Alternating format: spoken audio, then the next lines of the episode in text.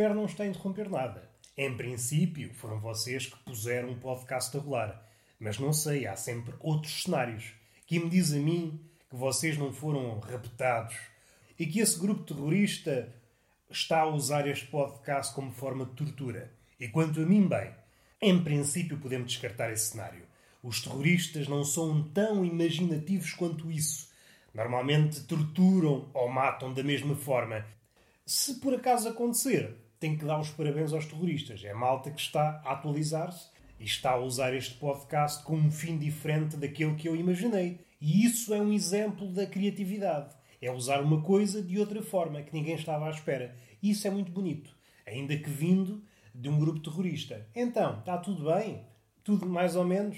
Espero que não tenham sido sequestrados. Vamos lá ver, vamos partir do princípio que a vossa situação é muito melhor, estão apenas no trabalho, cansados a pensar no suicídio e estão a ouvir este podcast como se fosse um ruído de fundo para fazer a cama, para vos aconchegar o coração. Estão à espera, e quanto a mim erradamente, que este podcast seja uma espécie de amigo, uma espécie de amigo que sussurre ao ouvido coisas mastigáveis. Meus amigos, para isso não contem comigo. Eu estou aqui para vos facultar nacos de sabedoria. E essa sabedoria pode vir com temperos humorísticos ou com temperos trágicos. Nunca se sabe. E às vezes é um tiro no pé. Uma pessoa, que neste caso sou eu, por vezes abalança-se a dizer uma coisa pensando que é humor e vai saber é uma tragédia. E não sou um caso isolado, não sou um outlier. Não, há muita gente como eu. Muita gente quer em palco, quer na vida. Ainda que a vida, para muito poeta, seja um palco. Mas o poeta esteja mas é caladinho que é para não haver confusões. Então vamos avançar para o podcast, que eu tenho muita coisa a borbulhar na cabeça. E espero que não seja meningite, senão, se não vai saber, ainda é coisa para me liquidar. E é chato. Eu tenho planos para amanhã. Se a morte puder vir lá para o final da semana, aí já não me atrapalha aos planos. Se há coisa que me chateia, é haver a possibilidade de bater as botas e eu ficar com coisas por fazer. Não é tanto por mim, é mais por aquilo que as pessoas dizem, essas cuscovilheiras. E volta e meia, essa cuscovilhice vem de onde menos esperávamos. E as pessoas não facilitam. Não é por uma pessoa falecer que vão deixar de falar mal dela. Pode dar-se o caso de haver ali uma janela de tempo onde a pessoa que fez o favor de abandonar esta vida para um sítio melhor, segundo se conta, ouvi dizer. Ainda não há certezas de nada, mas vamos optar por essa ideia, para um sítio melhor. E há uma janela de tempo em que a pessoa está, por exemplo, a ser enterrada, por exemplo, que pode ser uma pessoa claustrofóbica e tenha decidido, tenha deixado em testamento ou coisa que o valha, o seu último desejo ser entregue aos bichos, porque é claustrofóbico e ficar num caixão debaixo da terra faz faz-lhe confusão. Há uma fobia para quem tem medo de ser enterrado vivo. Agora não me lembro do nome. Teria que estar aqui a pensar, a escavar dentro desta capsurra à procura do termo exato. E vocês não querem isso. Vocês gostam muito de mim, vamos supor, vamos entrar aqui na taberna da galhofa, na taberna da galhofa mentirosa. Vou supor que vocês gostam de mim, como se fosse um início de um romance. Nós temos que dar esse salto de fé. Vamos supor que a pessoa quer o nosso corpo, quer a nossa alma, quer o nosso coração, tudo junto, separado, parece que dá mau resultado. Se uma pessoa quiser o nosso corpo e o nosso coração separadamente, vai saber ainda é coisa que nos aflige. Normalmente dá mau resultado. A não ser que essa pessoa que queira o nosso corpo e o nosso coração tenha estudos, seja uma espécie de cientista louco e tenha um laboratório que nos possa manter vivos a nós e ao nosso coração separadamente. Mas, em princípio, não é isto que acontece. Nós relacionamos com pessoas, vá, ditas normais. E já me perdi várias coisas aqui a borbulhar nesta capsurra e lembro-me de um episódio, um episódio que aconteceu na semana passada ou ontem, um dia qualquer, estou a aldrabar, tanto faz, que é um casal que estava na esplanada da pastelaria, aqueles ares de quem está a iniciar uma relação, nós conhecemos os gestos, a coreografia é diferente. Parece que o ar é perfumado. Há ali uns olhares e é tudo fantasia. Porque é uma coisa que, volvidas umas semanas, tudo desaparece. Não anda ao chapadão porque é uma coisa que não deve ser praticada, mas há ali um desprezo. Tudo o que era magia antigamente eh, tornou-se árido. Mas vamos dar vários passos atrás e recuar até ao momento em que essas duas pessoas estão a iniciar uma relação. Há um romance. É um casal moderno, no sentido em que estão os dois um à frente do outro, mas em vez de trocarem olhares, era assim que acontecia antigamente, segundo ouvi dizer, estava cada um com o olhar mergulhado no seu smartphone. No início, onde o calor surge a borbulhar e nós queremos aquela pessoa, queremos devorar aquela pessoa de uma ponta à outra, nós, no início do romance, somos canibais, nós queremos é comer a pessoa e parece-me, se calhar é a minha via romântica, que não há sítio melhor para pousar um olhar que o corpo do outro, que a face do outro. Mas isto sou eu. Isto são idílios, são sonhos que já não fazem sentido. Atualmente, um indivíduo até se esquece da cara da namorada ou do namorado. Porque isto é, é igual. Não há aqui romance, não há aqui escala de intensidades no que toca à paixão. Não. Há um desdém de parte a parte. Armei-me aqui numa espécie de essa de Queiroz com Stern e descrevi cada pintelhinho da situação, mas o que nos interessa é a situação em si, o redor da situação e como isso contribui ou não para o desenvolver das coisas.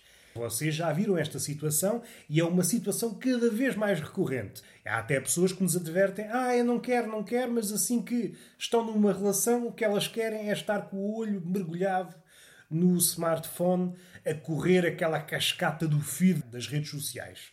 Mas vamos para o caso em concreto, que por acaso nem aconteceu, estou aqui a fantasiar.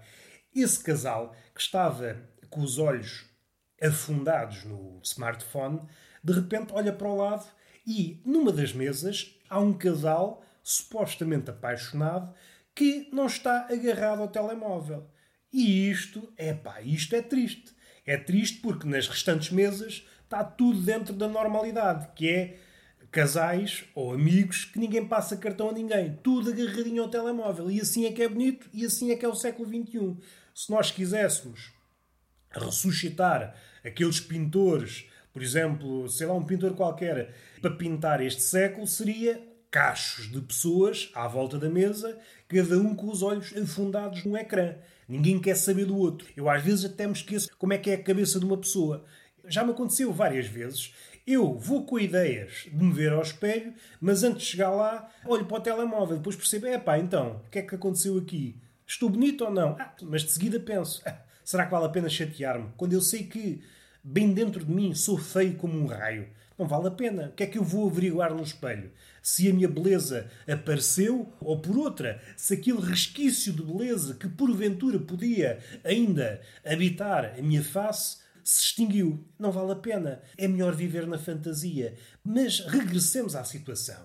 Ora, a mulher, ao verificar que há um casal, um casal que convive de forma distinta, uma forma antiga, pode causar ali uma turbulência no casal. Ela pode olhar para aquilo com inveja e então vai exigir, de forma mais subtil ou mais cancarada, que o casal adopte aquela postura quando sai. Vejam bem, exige ao namorado que a olhe nos olhos. É para onde é que isso já se viu? E é por isso que essas pessoas, esses casais que vão para as planadas a trocar olhares quentes, doces, devem ser abatidas. Cria turbulência nos casais. Imaginem-se na pele desse gajo, ou o contrário, porque isto pode acontecer às avessas. Tanto pode acontecer partindo do princípio do gajo, como pode partir da gaja. O gajo pode olhar para aquilo e dizer: Ah, eu queria isto para a minha vida. E depois existe demasiado à gaja que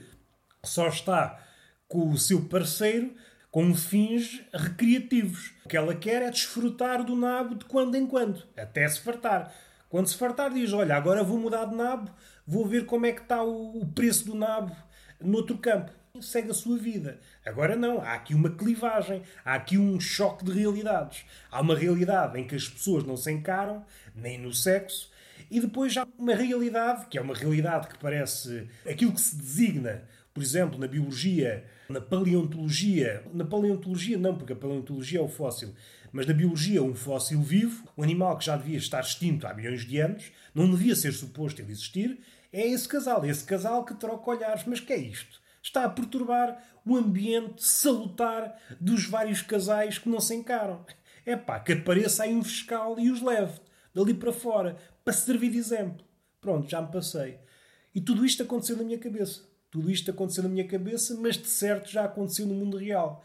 Eu sou uma pessoa pouco viajada, não posso retratar episódios do mundo real, tenho que os inventar. É uma tristeza, é uma tristeza. A parte boa é que o meu passaporte de imaginação está repleto, apinhado de carimbos. Vamos respirar fundo. O mundo está assim um bocadinho parvo. É uma boa forma de começar outro tema que pode dar para todos os lados. A América, aquilo, nem sei, já não há palavras para descrever. Eu, há dias, corri o dicionário de uma ponta à outra e cheguei à letra Z e percebi, não, não há palavra nenhuma para descrever isto. Há guerras, há direitos, há, há manifestações que só podem ser feitas de uma determinada forma se for para defender determinada coisa. Caso contrário, é proibido. As pessoas abandonaram a cidade para o campo, cidades que se tornaram infernos, o colapso das grandes cidades, clima bélico, etc, etc. Um país um bocadinho, sei lá, é uma espécie de dramaturgo novato. Querem encher aquilo cheio de efeitos. Está a carregar demasiado o filme. Demasiada coisa. Demasiada coisa a acontecer. É preciso mais calma. É preciso saborear as coisas. Assim, uma coisa que eu ouvi, uma coisa que eu ouvi de relance, nem sei se é verdade, se não é. Mas como eu estou a falar dos Estados Unidos, também não podem pegar por aí. A realidade, a mentira, isso é tudo a mesma coisa. Nos Estados Unidos é tudo a mesma coisa. Ouvi falar que houve umas notícias dos homens lagartos. E isso pôs-me a pensar. Vamos supor a sua existência. Que razão há para duvidar da sua existência? Vivemos num século em que os burros podem falar alegremente e todas as ideias, por mais tapafúrdias que possam ser, arranjam adeptos e normalmente muitos adeptos. O que me deixa com o pé atrás sempre que eu ouço aquela ideia antiga: a inteligência, o conhecimento, o saber vence sempre. Não sei se vence. Não sei se vence. Se calhar já teve as suas batalhas, as suas vitórias e está na altura de reformar-se. Está na altura de arrumar as botas e ir à sua, à sua morte, não é? À sua morte. Estamos aqui num, num ponto de viragem para qualquer coisa. Há aquele livro da, da Viagem no Tempo, não sei se se intitula assim, do Wells, que fala de um mundo distópico em que a nossa ideia, quando pensamos num futuro distante, estamos muito mais evoluídos. Mas pode dar-se o caso do contrário. Pode dar-se o caso de termos atingido já o nosso pináculo, o auge da nossa evolução, e daqui para a frente é apenas uma descida vertiginosa. Daqui para a frente vamos desevoluir. E às vezes parece que me inclino para aí. Há dias que acordo menos esperançoso e penso: olha, vou escrever aqui um poema só com três letras, ao acaso, e as pessoas vão achar que eu sou um gênio. É mais ou menos o ponto da situação. Mas voltando ao Homem Lagarto, isso põe-me vários problemas concretos. Começo a olhar para as pessoas de forma diferente. Principalmente uma pessoa caída no chão. Antigamente, uma pessoa caída no chão podia ser o quê? Alguém em coma, um bêbado a dormir na estrada, podia dar-se o caso, já nem a primeira, nem a segunda, nem a terceira vez que encontro um bêbado na estrada a dormir, o bêbado, não sei, não compreendo, tem uma certa relação com a estrada, que só é alcançada depois de vários copásios. Uma pessoa sóbria não tem qualquer relação, não passa cartão à estrada, bêbado, ui, parece que encontrou o amor da sua vida. A equação complica-se. Dizem-me que há homens lagartos. Agora, sempre que eu vir um homem no chão, penso: olha, é um homem lagarto a apanhar sol, não o vou ajudar. Depois, às tantas, é atropelado verifico que é apenas uma pessoa, para o meu espanto, e fico com um peso na consciência. Tudo por causa desses americanos malucos. Vamos respirar fundo. Eu ontem dei-vos pouco, mas hoje dou-vos muito. E o que é que isto quer dizer? Não quer dizer nada. Eu não vou explicar. Não quero enveredar por caminhos marotos. Vocês não querem marotice. Ou querem? Querem marotice ou não querem? Não querem, querem, não querem, querem. Não vos vou dar. Vocês têm que aprender a refrear os vossos impulsos. Já estavam despidos, prontos para a ramboia. Calma aí, vamos lá com calma. Somos pessoas crescidas e por isso vamos tornar este processo de fudanga o mais burocrático possível. É como se fosse um casamento. O casamento, no fundo, no fundo, é isso mesmo. É tornar um processo que era ágil, no início da paixão, o sexo era um processo ágil, mas com o casamento vai tornando-se um processo burocrático. Chegamos ao pé da cona da nossa parceira e dizemos: Eu queria requisitar uma foda. Sim, senhor, diz a mulher, é só preencher estes formulários. Eu, é pá, então não gosto nada de preencher formulários. E ela, é assim ou não há cona para ninguém? Está bem, eu preencho. Vou pedir a alguém que me ajude a preencher. O casamento torna o sexo burocrático. E é triste. Porque se há coisa que não condiz com o pirilau, é a burocracia. Às vezes, eu já tenho tentado. Isto não é coisas que eu estou a dizer à parva. Ocasionalmente estou ali com a verga toda espetada, a esperar sei lá o quê, uma espécie de arpão, à espera de atacar a baleia, a Moby Dick.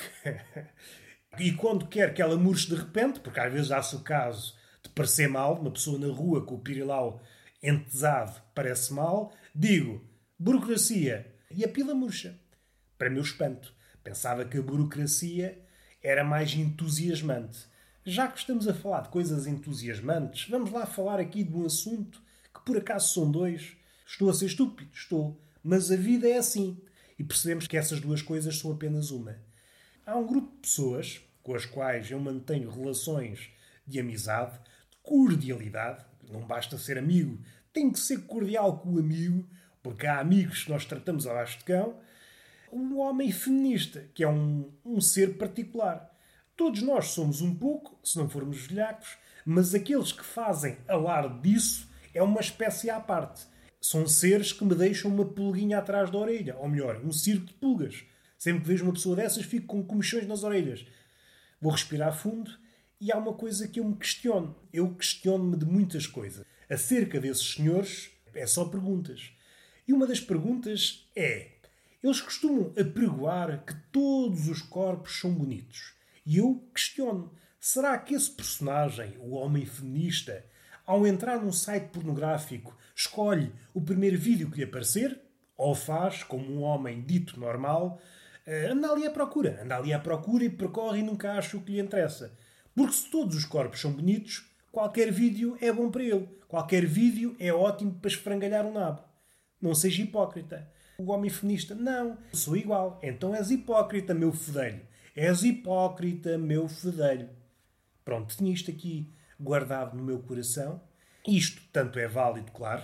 Isto não é uma crítica localizada ao frágil homem feminista. Não. Isto é uma crítica que se alarga para feministas. As feministas também gostam de alardear todos os corpos são bonitos. E eu gostaria de estar a assistir a sua prática de ver vídeos pornográficos. Se ela abre um vídeo a calhas. Se todos os corpos são bonitos, ela devia fazer isso. Mas não, suponho que não. São hipócritas. E a pornografia é boa por isso. Revela-nos a verdade. Um pouco a reboque daquela ideia do Woody Allen que o homem se revela no sexo, a pornografia também nos revela. Gostava de estar atrás de uma mulher quando está em vias de se masturbar para verificar o que é que ela faz. Para fins académicos, claro está. Que fique bem sendo para fins académicos. Vamos respirar fundo. Então, ontem ia falar de uma coisa e depois a bateria acabou. Já sabem como eu sou, sou um pubertanas e tive que espremer a pilha até à última gota de energia. E acabou, olha, acabou. Mas o que eu queria falar ontem não ficou falado é o facto de os velhos terem um carinho por andar de tronco nu. O velho chega ao verão, ui, despede-se da t-shirt, da camisa e anda sempre tronco nu. Causa-me uma espécie de maleita nos olhos. É uma doença que me acomete. E eu estou farto de ver velhos tronco nu na rua. Eu acho que não mereço. Eu acho que não fiz assim tanto mal ao mundo para estar a ser bombardeado com velhos de tronco nu. Eu acho que sou uma pessoa razoável. Não mereço essa maldição.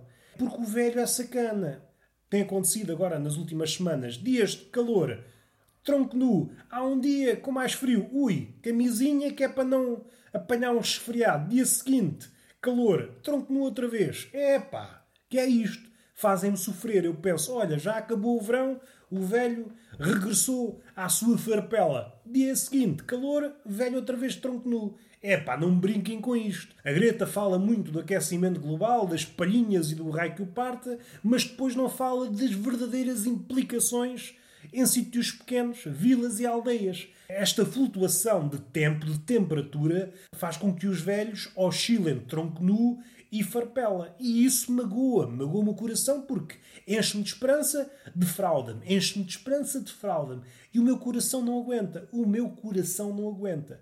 O velho é uma espécie à parte. Se o velho tiver o mesmo costume do homem, pelo menos há certas pessoas que têm, que é ou acordar, abrem a janela para ver como é que o tempo está, como é que pinga, se está, se está calor, se está frio, para adequarem a roupa que vão vestir ao clima que está. E eu suponho que é isso. O velho abre a janela, olha, hoje está bom, hoje vou de tronco nu, fica todo feliz. E vou de tronco nu para a rua. A única coisa que traz acima da cintura é o bigode e uma boina. Isso é a figura que se apresenta, não é? E eu tenho que levar com isto meu desafio. É uma das desvantagens de viver num sítio pequeno. Fala-se, ah, o ar é mais puro. Não sei se é. Não sei se é, porque isto é coisa que polui. Por vezes diz, ah, nos sítios pequenos há menos poluição. Não sei se é assim. Isto é poluição visual. Eu levo todos os dias com velhos tronco nu e depois falam-me que não há poluição. É pá, vocês falam sem saber, só me dá vontade. Vamos lá ter calma. Vamos lá ter calma com essas afirmações precipitadas. Aconteceu uma coisa, bom, não é um acontecimento. Quando uma pessoa fala de acontecimento, pressupõe alguma importância. Bem, também as coisas têm a importância que nós queremos que elas tenham. E se eu quero que isto seja um episódio magnífico, é um episódio magnífico. Quer lá saber se a realidade está de acordo comigo. A realidade diz uma coisa, eu digo outra, pronto, cada um vai à sua vida. Não chegamos a um acordo, somos pessoas adultas, eu sou adulto. A realidade, em princípio, também é adulta e convivemos assim. Cada um segue a vida com a sua versão. Mas o que é que importa dizer? É o cabrão do grilo. O grilo, não sei, aquelas pessoas da cidade, se calhar, o que é que é um grilo? Um grilo é uma espécie de barata, só que a barata tem umas partes castanhas, assim um amarelo todo escuro, e o grilo é todo preto. É uma espécie de barata de luto. Se bem que é mais fofinho. É mais fofinho, é mais. A barata é um bocadinho mais achatada e é mais corpulenta, de largura. O grilo não, o grilo não tem essa forma, é mais, mais fininho. E canta. Sim, o grilo, ao contrário da cigarra, pode dizer-se que canta. O verbo correto para usar no grilo é crucitar. O grilo crucita. A raposa regoga. E não sei porque é que disse isso. Veio-me à cabeça e pronto. Achei que tinha que despejar. Roberto, és um palerma. Vamos voltar ao grilo. E eu não tenho nada contra o grilo. Como eu disse, ao contrário da cigarra, essa sim. Eu compreendo a postura da formiga na fábula da cigarra e da formiga. Quando a cigarra passou fome e pediu ajuda à formiga, a formiga não quis saber. Temos que ser verdadeiros. A cigarra não sabe cantar. Aquilo é. Que apareça uma espécie de Manel Moura dos Santos em forma de inseto e que diga às cigarras: Tu não cantas puto, cala-te para aí. O grilo, sim senhor, tem um barulho que, que podemos chamar música. A cigarra é que não. A cigarra esteja calada que só tantos anos. Eu não sei há quantos milhões de anos é que há cigarras. Mas já deve haver uns milhões. Eu não quero exigir muito das pessoas, porque há um ditado que diz mais ou menos algo como nós só devemos exigir às pessoas aquilo que elas são capazes. E isto deve-se aplicar também aos insetos. Mas também tem que ser um bocadinho, sei lá. Eu sou compreensivo, sim, sei ser compreensivo, mas temos que olhar para as coisas de forma madura, de forma adulta. A cigarra já teve milhões de anos para evoluir o canto. Epá, não me venham com merdas. Há milhões de anos que me canta esta merda. Não há um animal, não há um macaco, não há um Deus que deixa a terra e diga porra, cala-te lá para aí, ou deixa-me afinar-te. Deus desleixou-se. É o que eu digo no outro episódio. Deus nos detalhes está quieto, está quieto. Nessas coisinhas, não sabe. Se Deus não sabe, peça ajuda ao diabo. Podes afinar-me a cigarra. Queria a cigarra, a cantoria dela, ui, é uma chinfrineira capaz de torrar a paciência do monge mais capaz. Faz esse favor. E o diabo, sim senhor, estou cá para isso. e vivíamos num mundo melhor. Assim não, é tudo às três pancadas. Canta, canta, não canta nada, aquilo é uma merda. E só não mata as cigarras todas porque tem medo de insetos. Não matava as cigarras todas. Ah, não mates as cigarras, não mates, não. Deixem-me matar, deixem-me matar as cigarras. Vou respirar fundo, mas não é das cigarras que nós queremos falar. Sempre que penso nas cigarras, eu tenho. Eu compreendo a formiga. Ela, se ajudasse a cigarra, só estava a alimentar aquela fantasia. Ela só estava a alimentar aquela fantasia de que a cigarra é cantora. Mas também faltou à formiga dizer-lhe a verdade. Dizer, minha amiga, se tu fosses cantora, como dizes ser, ganhavas suficiente. Ganhavas suficiente e não tinhas que pedir dinheiro às pessoas. Tu não tens talento. Tu não tens talento. Vai comer alfaces. Por acaso não come alface. Não sei, acho que não come alfaces. Mas pronto, vocês perceberam. Desampara uma loja. Tu não és cantora. E a cigarra tinha que abandonar essa vida. Assim não. Assim ninguém lhe diz a verdade. E há milhões de anos que anda enganada. Vamos deixar de lado a cigarra nessas cantorias que, no fim de contas, no fim de contas são ruídos, e passar para o grilo. Esse, esse sacana. É muito giro ouvir as cantorias do grilo. Mas, envolvidos 10 minutos, uma pessoa pensa: epá, isto é sempre a mesma merda. E uma coisa é ouvir, por exemplo, uma pessoa está a escrever, ouvir um grilinho, parece que faz a cama à poesia e uma pessoa até se inspira. Outra coisa é estar a querer dormir e o grilo a cantar a cantar. E eu assim, epá, não há respeito nenhum. Olhei para as horas, duas da manhã, e penso, mas que é isto?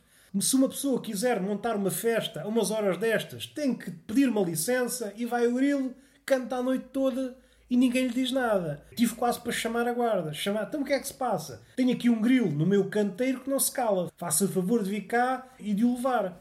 Que isto não pode continuar que é uma ideia a fazer. Num dia que eu estiver bêbado, vou fazer isto: telefonar para a guarda e dizer só para dizer que tenho aqui um grilo que não se cala. Faça o favor de calar. Venha cá, dou-lhe aqui a morada e venham cá. Ah, vamos respirar fundo. O grilo é um personagem caricato. O grilo deve ter ali uma espécie de sensor. É um cantor, sim senhor, mas ao contrário da cigarra que não se cala, canta, canta que não se cala, o grilo sabe a distância certa a que se calar. Se uma pessoa se aproxima demasiado do grilo, o grilo cala-se. Damos um passo atrás, o grilo continua calado. Dois passos, começa a cantar. Ele sabe a distância exata a que deve começar a cantar. Quando o grilo para de cantar, é sinal que o grilo está próximo. Isto podia ser uma frase com duplos sentidos, porém a minha cabeça não, não alcança. Uma pessoa quer dormir e ele lá com as cantorias dele, ah, cantar, cantar, cantar. Eu não tenho nada contra o grilo, contra a sua vida artística, mas é pá, não, não pode chatear as pessoas. Ele que vá, que vá cantar para fora, pá, e para o mato. Agora, no canteiro das pessoas, onde é que isso já se viu? Eu duvido que ele tenha licença. Mas se fosse um Zé Ninguém a fazer uma festa, aparecia logo a guarda. Agora, como é um grilo, como é um bicho da criação, ninguém lhe diz nada. Ninguém lhe diz nada. É, é por estas coisas que o nosso país está como está. Não me façam falar. Vou respirar fundo. E é o podcast possível. Chateei-me muito hoje. Chateei-me. Tinha muita coisa acumulada. Peço para fazerem o mesmo. Eu espero um bocadinho. Ok. E vamos dar por terminado este podcast. Beijo nessa boca, que é uma boca sedenta de calor. Eu sei, vocês às vezes não dizem nada, mas eu sei, eu conheço-os bem. Vocês estão a necessitar de um beijo e de uma palmada fogosa, embora didática, numa das nádegas. Vocês estão a necessitar de conhecimento. Eu olho para o vosso rabo e penso: ui, o que falta aqui neste rabo é conhecimento. Acertei, não acertei? Até à próxima.